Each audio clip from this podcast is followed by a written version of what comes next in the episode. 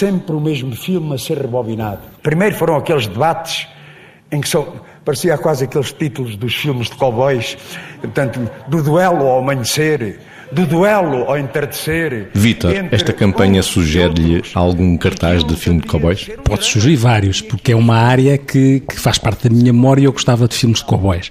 Podia ser Trinitar Cowboy Insolente, porque no fundo eh, reenvia para aquilo que é o meu imaginário. Mas atenção, não é só aqui uma questão de imaginário e não é só uma questão de duelos ao amanhecer ou ao entardecer ou também é, porque também vivemos estes duelos, só que se calhar com uma diferença. Naquilo que eu me lembro, muitos destes duelos, nem sempre, mas muitos destes duelos eram por grandes causas e assentavam em princípios e em honra e em ética. E se calhar nós temos algumas saudades de duelos ao amanhecer e ao entardecer, mas onde as causas e os princípios e a honra atravessassem estes duelos. Até porque sabemos que estas figuras eram figuras que se calhar agora nós estamos carenciados. Eram figuras carismáticas, não só o Trinitário mas o John Ford era uma figura que se olhava e emanava carisma. É claro que alguma atenção no que diz respeito ao carisma, porque o carisma pode ser perigoso, o carisma pode ser narcísico, pode ser de facto manipulador e, portanto, atenção. Até a palavra carisma vem, vem do grego e quer dizer inspiração divina. E, e as há pessoas que se julgam inspiradas e, à custa da inspiração que acham que transpiram, podem achar que têm o poder sobre os outros. Não, aqui carisma no sentido de emanar qualquer coisa, esta, esta relação emocional entre uns e outros, mas colocado ao serviço daquilo que seriam as tais causas e os tais princípios. E, portanto, eh, faz sentido, ou podia fazer sentido, e nós podemos ter esta necessidade, líderes carismáticos, porque, repare, nós se olharmos para a Europa, inclusivamente não só para Portugal, sentimos este déficit de líderes carismáticos. Mas quando falamos em líderes carismáticos, estamos sempre a pensar em causas.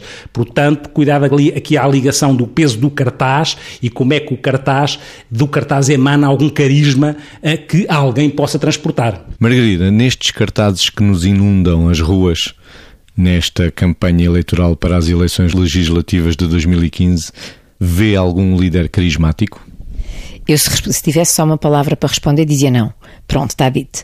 Eu acho que para falar de cartazes nesta campanha, uh, aqui tínhamos muita história para contar, não é? Porque realmente houve muita infelicidade associada aos cartazes e é aborrecido, porque de facto também é uma, uma área onde se esbanja muito dinheiro e, sobretudo, quando as coisas correm mal e não há o cuidado de comunicar bem numa coisa dita ou escrita, seja como for. Portanto, se a comunicação não é cuidada, é óbvio que as coisas depois resultam mal e é mais uma forma de pôr o outro em causa.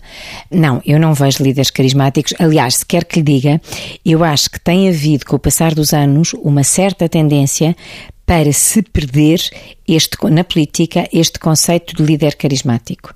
Não sei como é que vai ser para as eleições para a presidência da República, mas uh, agora, nesta altura, um, nestas eleições para a Assembleia da República e para o Governo, francamente, eu não encontro alguém que, na sua postura, uh, na forma de comunicar, na relação com as pessoas, com as pessoas de rua, com todos nós que somos pessoas comuns, que se destaque, porque carisma é, é uma coisa muito forte, carisma é uma coisa muito poderosa e isto não é para quem quer ter, é para quem tem com genuinidade e depois para quem o sabe usar de uma forma proveitosa para todos, mas também para os objetivos que quer atingir. Atenção que o carismático não é o manipulador.